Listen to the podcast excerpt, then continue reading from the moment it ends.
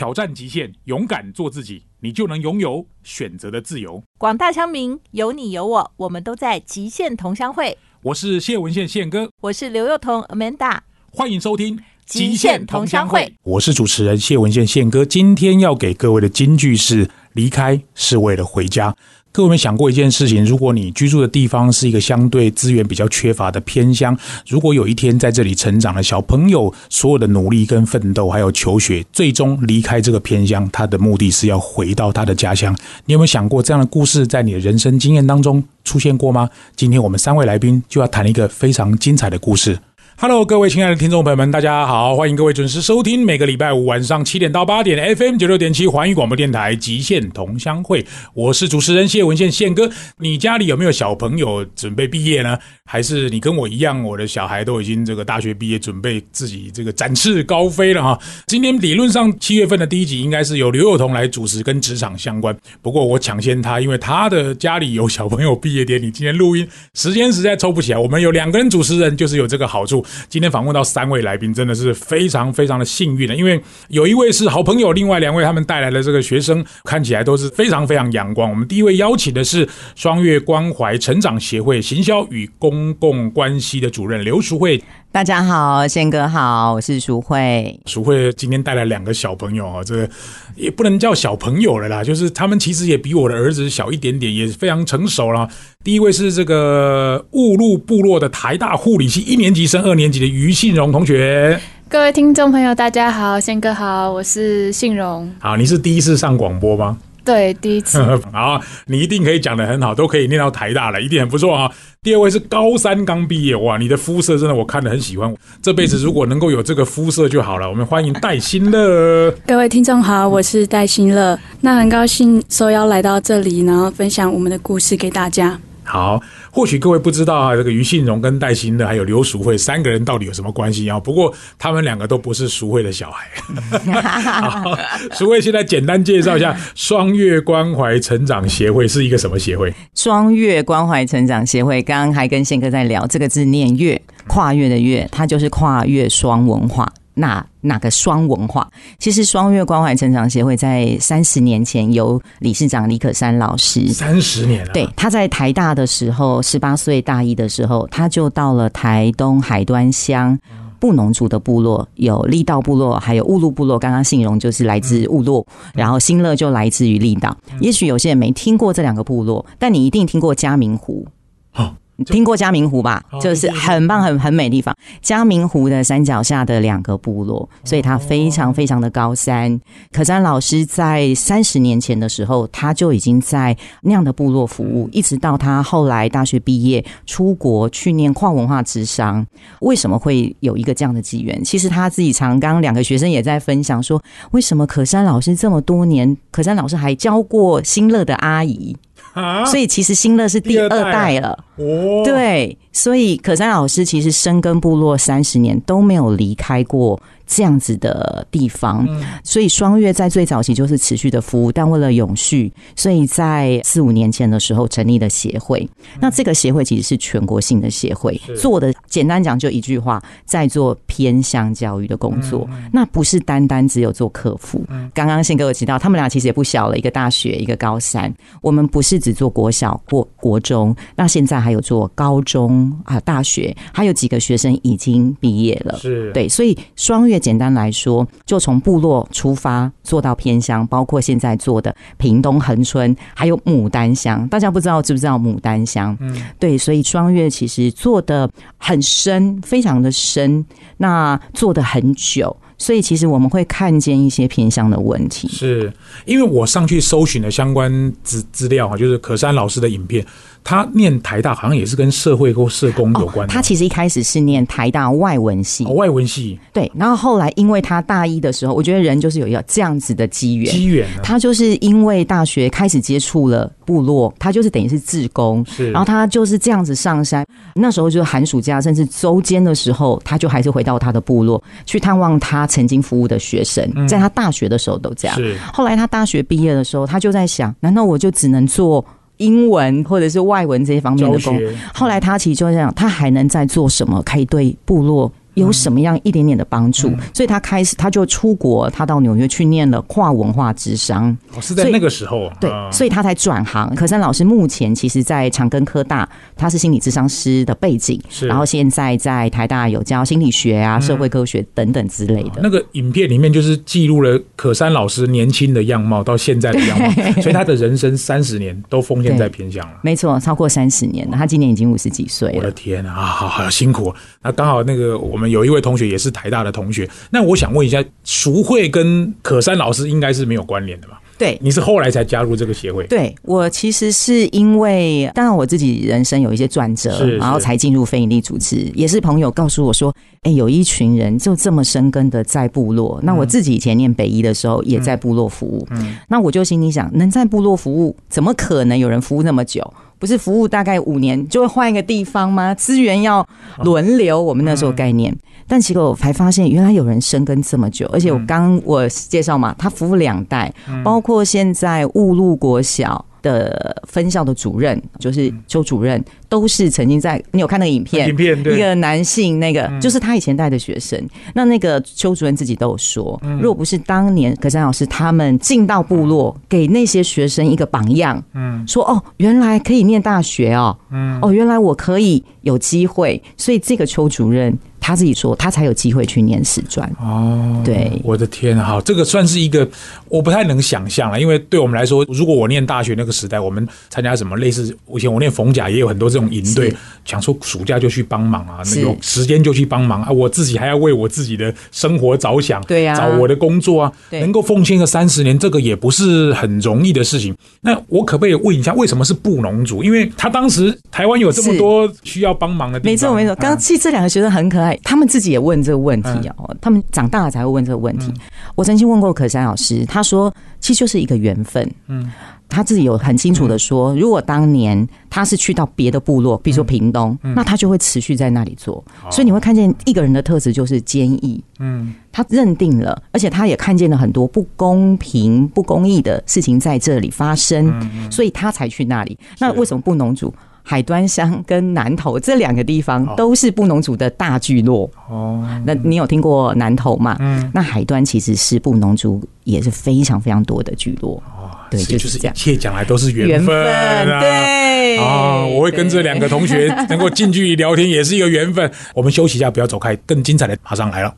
欢迎各位听众回到《极限同乡会》，我是主持人谢文宪宪哥。今天邀请到了来宾三位哦，刚刚是淑慧，接下来要跟大家聊的这个是台大护理系即将一年级升二年级的信荣，他们是来自台东的海端一个布农族的部落。我想请信荣跟听众朋友们先打声招呼好吗？各位听众朋友，大家好，我是来自乌鲁部落的信荣。诶，我们一般可能很难理解什么嘉明湖山下的什么部落，那它到底是一个怎么样的部落？简单跟大家介绍一下好吗？我的部落呢，它是四面环山，然后云雾缭绕，嗯在每年的秋冬的时候，都会有浓厚的雾围绕在部落里面。哦，所以这个跟雾路部落那个雾是有关系的吗？其实这个可能是翻译的好，音译的嗯一个名称，这样。嗯，那你们有路吗？因为我们也是住在四面环山，所以其实山上也可以看到很多台湾特有的动物或者是一些原生种这样。诶那如果你念台大，你跟你的同学介绍你的家乡，你通常会怎么介绍？还是就说我们是嘉明湖山下的一个部落？我通常会跟大家介绍，就是我是来自台东，然后说到台东，大家可能就已经会有一点哦，你住这么偏远的感觉。之后呢，会再提到我是住在乌鲁部落，然后他们可能会问说，乌鲁部落到底有多深、多偏远？嗯然后我可能就会大概提到一下，从我们家到台东市的距离，哦，就是从乌鲁到台东市的话，整个路程大概会需要两个小时。光开车就要两个小时。对，到台东市，那你可能就选择搭火车或者搭飞机，可能到台北，只有这两种可能吗？是说从台东到，台北台东假设你要到高雄或者到台北，对只有搭火车或者是开车或者是搭飞机。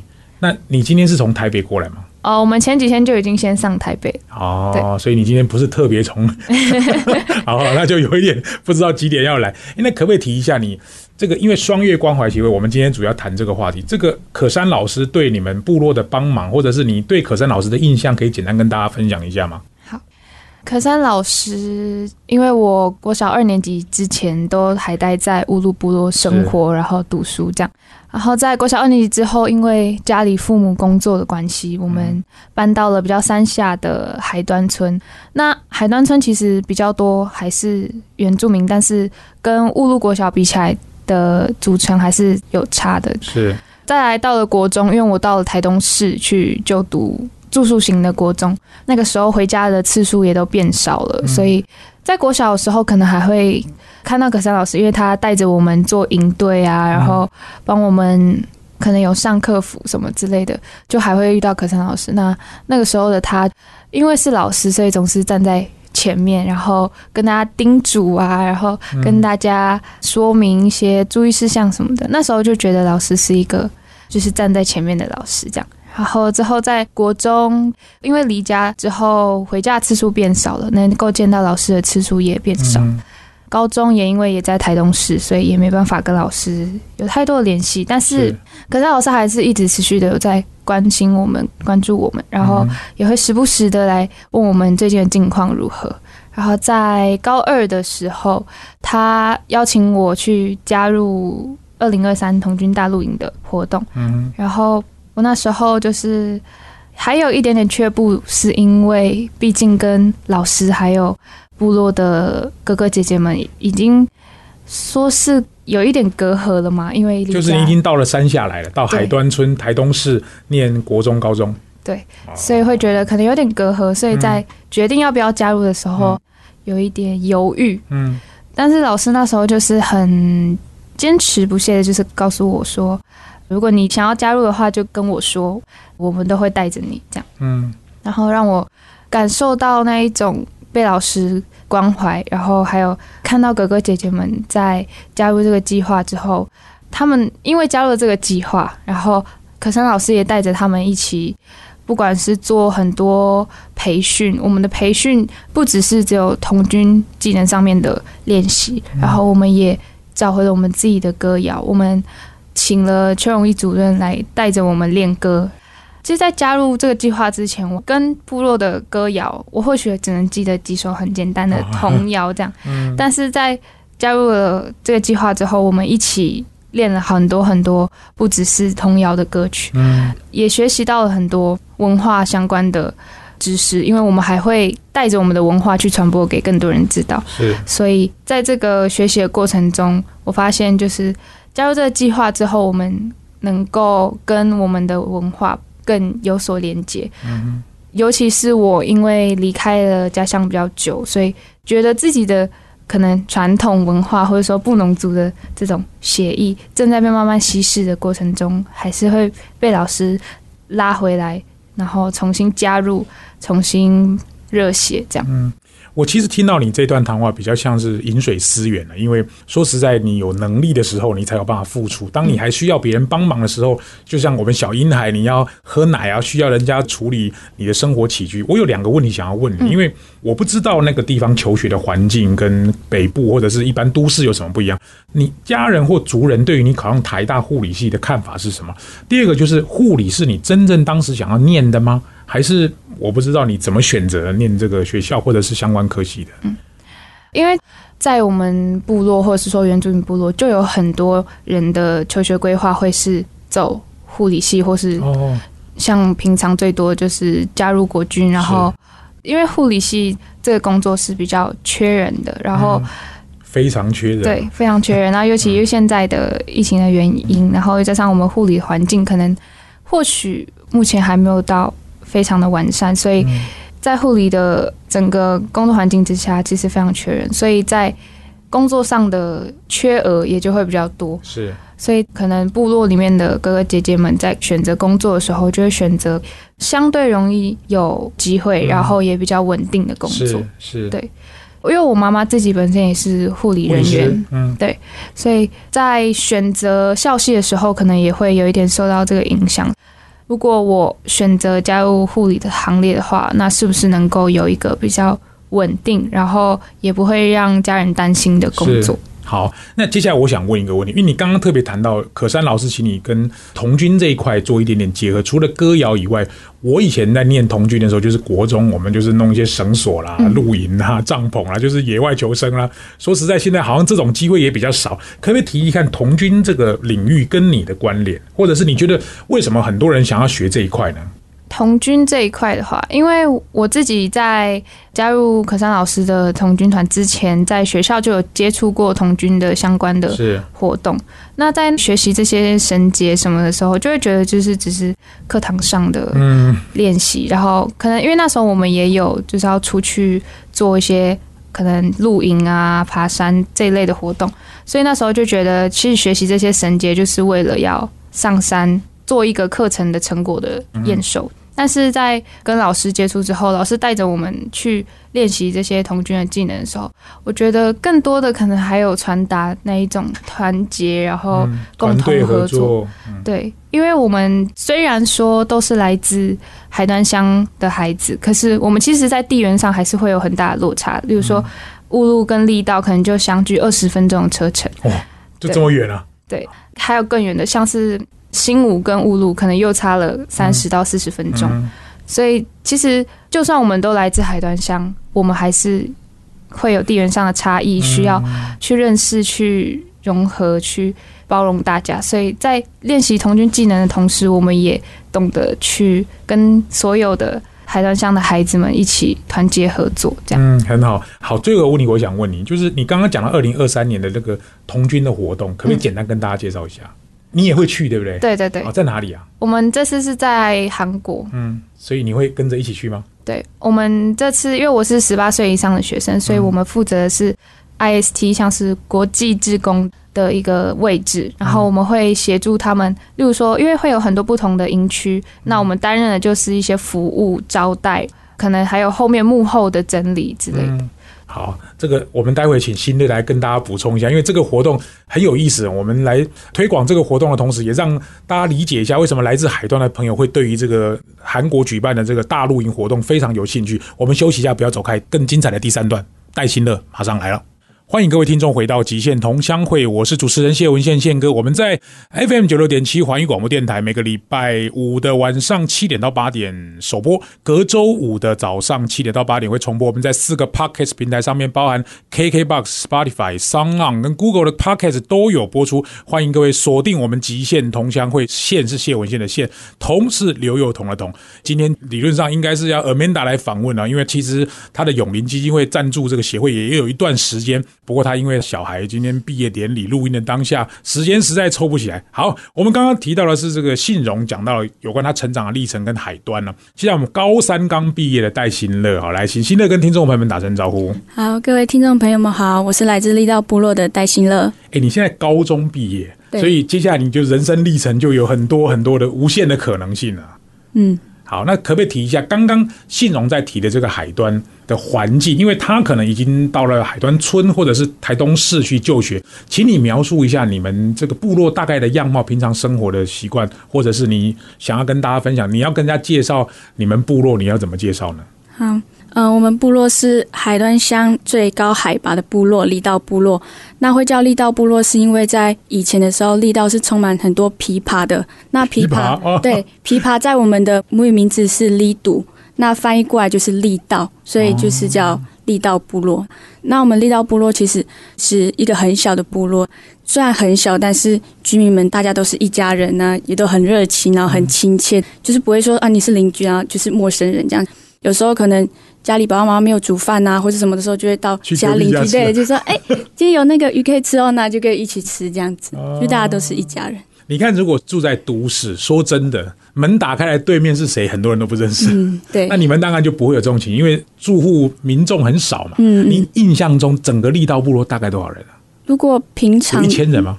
应该没有，没不到一千人没有啊，因为大部分的可以工作的都到外地去了。嗯你念书是在哪里念？高中在哪里念？我高中在台东女中，哦，嗯台东你说，那你怎么每天交通是住在台东市吗？就是学校有住宿，我刚刚听他讲说，你光从部落要到台东市就要两个小对，时。很久。哦，那你是从国中才离开的？就是国小毕业之后，然后到国中，我是读关山国中，好，关山，然后再到高中去台东念这样子。嗯，好，那我简单，因为那个地方对我来讲有点陌生，我可不可以这样说？就是力道只有国小，嗯，如果你要念国小以后的学校，全部要离开那里。对对对，啊，那印象中你国小一个班级多少人？七个，这是最多的，我们班是全校最多的一个班七个人，然后六个年级。Oh my god！好，我们就可以理解这个少子化跟偏乡的人口这个有什么样的状态。我们这样子大家都理解。好，刚刚那个系总谈到那个世界童军大露营活动，这个活动是多久才举办一次？这个活动是四年举办一次，四年才举办一次、那不就跟奥运一样？对，就四年前我们是去美国，那这次我们是去韩国，所以如果错过这一年，你就要再等四再。等四年。好，那时候你就大学毕业对啊，啊。好好，那你们平常为了这个活动，你要准备什么吗？我们这个活动老师每一个月都会有一次的培训，嗯，然后就是召集我们所有在外面工作啊、上课的同学们，就是同军的同学们这样子，然后一起在这个培训中大家聚在一起，这样子，嗯就是不要忘记彼此，然后就是让大家可以聚在一起，然后去朝我们一致的目标前进，这样。嗯冒昧问一下，因为刚刚听系统讲是在韩国嘛，嗯，那如果你要从台湾到韩国，好歹什么机票啊、住宿啊、什么学习呀、练习呀、上课啊、交通啊，我这很多奇奇怪怪的费用，难道你们不用存钱吗？还是你需要靠人家帮忙？呃，我们有一个自己的存钱筒，自己一个人的存钱筒哦？对，每个人都有自己的存钱筒。那我们都会持续的在存钱，然后就是为了这次去韩国的旅费这样子。嗯然后我们也有去募款，像是我们有用我们的音乐、用我们的文化、用我们的故事去告诉大家我们要做这件事情，这样、嗯，那你是从四年前就开始省吃俭用吗？还是 也不是，就是我们会利用我们其他可以利用的资源，就是我们可能自己存下来，爸妈给的零用钱，然后存下来，哦或是打工的钱这样存下来，然后所以你高中也有去打工啊？有我有打工，哦，嗯，所以现在存的够吗？就是还是有一点距离，但是就是积少成多嘛，啊就是总有一天一定会达成。所以你四年前是没有参与的我四年前有参与，哦，你有去过一次对，啊？那时候我是童军，然后现在就是 ST，就是像新龙刚刚讲的，就是到那边当，对对对，国际职工，哦所以十八岁以上的都只能做国际职工，嗯，十八岁以下的就是童军，童军所以那个时候你是负责就是女童军对对对，哦。哎，那我可不可以问一下？因为童军距离宪哥有点远，我记得我在大学的时候我还有参加过童军社团，不过那个时候我的工作都是带吉他教唱，就是跟大家呃玩游戏，也有社团活动比较多。你觉得童军这个活动或者是这样的团队活动对你的人生产生的变化，或者是你在里面学到什么东西？童军就是学很多技能，就是老师有安排很多课程，像是嗯一些极限的一些高空这样走那种绳索这样，那个你敢走啊？对，就是就是要挑战自己，哦对，然后还有一些童军绳结啊。那嗯在绳结，其实，在部落也是，其实有时候会用到，像是做农的时候，可能要绑番茄啊什么之类的，就是在做农的时候，其实也会用到那些绳结这样。然后还有，因为要去国外跟其他来自世界各地的朋友一起交流嘛，嗯那所以语言也很重要。老师有安排很多英文课啊。就是帮我们学习，可以跟他们去沟通，这样、嗯简单的沟通。嗯嗯所以英文语言可能是一个能力，然后绳结。那现在如果有人说啊，我们去露营，叫你去露营，比如说生火啦，什么搭帐篷啦，那种东西，什么那个鲨鱼啦，假设这样，这个你有办法吗？一定可以啊，就是可以去帮助他们一起去完成这件事情。对，嗯，如果有需要的话，好，所以这个对你来讲应该不是什么难事，嗯是这样说可以这样说。啊？我看你的表情应该是有百分之一百二十的笃定，好像宪哥问的这个问题有一点简单。好，那我想问一下，因为毕竟你在念台东女中，你求学还是你主要的目的。当然，这个活动会是你人生当中从高中转到大学一个很难忘的回忆。可是你未来还是要对你的人生有一些变化。从你的角度来看，可山老师，我猜猜或许比信荣接触的稍微多一点点时间，谈谈你跟老师之间的关系，或者老师怎么样影响你，好吗？好，就是高中毕业嘛，就会读大学。嗯但是其实，在之前我没有想过要读大学，因为其实我们家族、我们家庭其实很多都是念高职，然后高职毕业后就是去工作，是要不然就是去当兵。那我接收到的资讯也是这样子，所以我一开始本来就是想说，跟我的妈妈一样，就是读高职，然后会计，然后可能毕业后就是去工作。那那时候课程老师也有跟我谈到这个，我有跟老师讲说，哎，我的方向可能会是这样走。嗯，但是就是像刚刚我四年前去参加美国童军大陆营，那因为回来的时候已经是要国三，要准备会考，是嗯对，然后老师有在问说，那诶，你之后的就读意向会是哪里？这样，我就跟老师说，我可能就是不会像一开始一样，就是读高职然后就工作。我觉得我有更多的事情可以做，所以我就跟老师说我要读高中，所以就读台东女中这样子。那读高中，老师有在帮忙教我英文课，然后还有寄一些书籍给我这样子，然后让我在这三年可以完成自己的目标这样。那今年也有申请大学，就是走畜产与生物科技学系的一些科系这样。嗯嗯而且今天刚好又是我们大学的放榜日子，啊，对，今天放榜对我怎么这么巧？对 刘幼彤小孩毕业典礼，结果你今天刚好放榜。对，今天是大学。那你要跟大家公布你念哪里吗？我是念那个东海大学，哦，在我们隔壁，我是念逢甲，哦，很好啊，我觉得很棒，真的很棒。因为其实不是说你为了念书而念书，或者为了那个文凭而念书，学历它是一个杠杆。你未来可以做的事情会更多。嗯，当然，妈妈那一辈，就像我的父母那一辈，也都是念到高中、高职。像我爸爸是念高工，我妈妈是念新竹女中。家里因为小朋友很多，也没办法。可是如果你去了美国一趟，回来之后改变你对学历的看法，因为你多念了一点书。你看，就像我从我完全不认识你，如果可山当时不是念外文系，他也没办法有那个能力教你外文啊。对，他今天可以帮助的人是他原来想象的一百倍、一千倍。嗯，所以如果你念的畜产相关科技之后，说不定你可以做的事情会更多。对不要忘记把语言的能力带着，因为这个是你通往世界的钥匙。你们的机会一定会比宪哥更多了。我觉得我很为你感到高兴。好，那因为你从美国然后到了韩国，这一次你有什么计划吗？这一次的童军大陆营活动？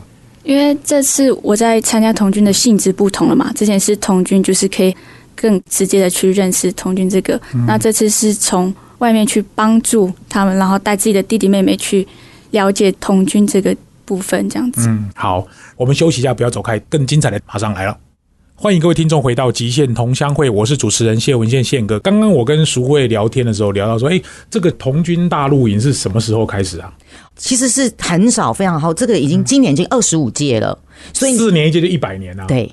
哇所以这是全世界的，所以每一次，包括今年，其实有三万五千多人以上，来自全世界各地一百多个国家，会聚集在每一届的当地，四年一次的当地。嗯，那我们台湾双月童军团之所以让大家很感动，是因为它是全台湾第一支全部原住民，百分之九十九都是原住民所组成的童军团，代表中华民国，所以他们的背章上面。是绣中华民国国旗，而且他们出去的时候会在营区当中有一天台湾日，他们会演唱。我们双月童军团其实也被中华民国童军团每次都会把它推到前面，因为他们就是纯正的代表台湾的元素。布农族、台湾族唱着台湾的歌，然后拿着台湾的国旗，走在整个营区里。我们还会带着那个他们原住民有一种鼓，就会边走边唱歌，在营区里面，然后穿着他们的传统服饰，介绍台湾多元包容的文化。所以不会受到对岸打压。对，不会，完全不会。所以，我们对孩子们来讲，找到自己的角色。刚刚信荣有讲到，找回自己是谁。第二个是，其实他们就代表的中华民国，嗯，代表但我们。台湾要去多少人啊？这个跟中华民国童军总会有关，这我就不是很确定。那但是双元童军团每出去的时候，一定要受到中华民国童军总会的认可。哦，所以台湾可能会去好几团，就对对，台湾会去好几团，哦但是其实老实讲，像这样四年一次，也许他在台湾有自己的团，可是他们没有办法四年一次的时候全部人都去，所以他们都并团。双月自己在台湾受训一个团，出去也一个团，嗯所以他们就是自己一个团。这个其实呃，我觉得非常难得，特别是双月没有在一个企业或学校单位，或者是一个宗教组织支持之下，嗯所以他能够还维持着。那我觉得这中间很不容易，除了学生们的坚持，然后还有大家的支持。大家也许过去没有听过，刚刚其实也稍微补充一下。刚刚信哥问说，为什么双月用童军？其实不是双月故意用童军，而是大家可以想象一下，都是来自于偏乡部落，他们对野外生活这件事情，就是他们很擅长，我们不需要把它扭转成精英教育，刚好同军就是一个团结户外的生活，因此结合让他们有目标。刚刚宪哥有听到他们因为出去有目标，我要更好，所以我要学英文。包括我上礼拜的培训，我听到他们的弟弟妹妹就是一个国三生接待美国高中生哦，有一个从密尼苏达州来的一个高中的团队，由他们来接待，办了三天两夜的营队，因为讲英文，我就看着那个营队结束的时候，那个国中生呢，反正都不想学英文，吊儿郎当的就说：“可是老师，我现在要学英文喽，赶快帮我排课吧。”嗯，你知道那个东西是回过头来，对你，你这样跟他说，你学这个中药，学那个中药，他们觉得我人生打工就好，我工作就好，我为什么要学英文？我在台湾，我在部落就好，我为什么要学英文？但因为有了，就像刚刚新乐讲，他看见他有更多的机会，所以他就主动。所以双月的客服从来都不是强迫，嗯，都是学生自己乖乖的都来，你都不用说，哎，你几点上课要迟到？没有，学生都超准时。好。我就直接问了，现在需要什么资源？哎呀，就是因为这四年我们只存了前面的报名费，然后一些训练的费用。现在机票费我们有六十二个学生，只有一个老师啊，六十二个学生，包括刚刚讲童军 IST 的机票费用，还有当地的旅费。还有呃，包括我们要去做交流的住宿费，我们目前在泽泽这个募资平台有上架，在啊，我们虽然上架的目标比较低，但其实我们后面还有很大的缺额。那还有另外一个方式，也可以请大家关注双月关怀成长协会的官网。双是成双成对的双，月是足字旁，跨越双跨越的越，跨越的越。那我们在官网上也有一个这样的专案，特别针对呃，我们让孩子可以看见世界，让世界看见台湾的这个计划，可以请大家一起支持。我觉得孩子们四年才能去一次。不会明年再有，再下一次就是四年后啊！我都当阿公了。嗯，好，我就先来支持一下好了啊！我先这个抛砖引玉，希望我们所有的听众听到这一集，我其实是非常感动啊！因为我们这个能力有限，我们能帮忙的就会尽量帮忙。而且我觉得这两个同学今天来侃侃而谈，我非常喜欢帮助年轻人。如果他们可以圆他们的梦想，这是我们这一辈唯一能够奉献的工作。希望你可以跟我一样。或许就像我刚开始一开始跟各位说的，其实离开是为了回家。我们多久没有想到好好的光耀我们的部落？希望各位喜欢这期节目，我们下个礼拜再见，拜拜！欢迎大家来到现场观点，我是刘淑慧。今天听到了宪哥和两个布农族的学生在分享他们的梦想，我有一个想法跟感动，想跟大家聊一聊。我看见，当有一个人他在寻求他的梦想的路途上，也许他可能会害怕，也许他可能会觉得自己不行，但因为他的生命成长过程当中有了老师，有了身边的贵人，就像可山老师或者是宪哥给他们一个机会，说出他们自己的梦想，接着他们再带着这样子的能力或者是鼓励，他们再往前行。第三步。他们愿意再成为别人的帮助，这不就是生命影响生命最真实的存在吗？今天我也有一个孩子，我也多希望我的孩子不只是在父母的保护跟鼓励下长大，有一天他也能够带着这些能力成为别人的帮助。邀请你一起成为别人的帮助。现在有一个很棒的机会，邀请你搜寻在泽泽募资平台上有一个计划——双月童军团原乡部落学生的世界童军大陆营存钱计划，或者是上双月关怀成长协会的官方网站，有一个这样子鼓励学生的捐款计划，都非常非常值得您来关注跟立即的行动。这些学生未来能不能成为别人的帮助，就在于你愿不愿意帮助学生成为那样子的力量。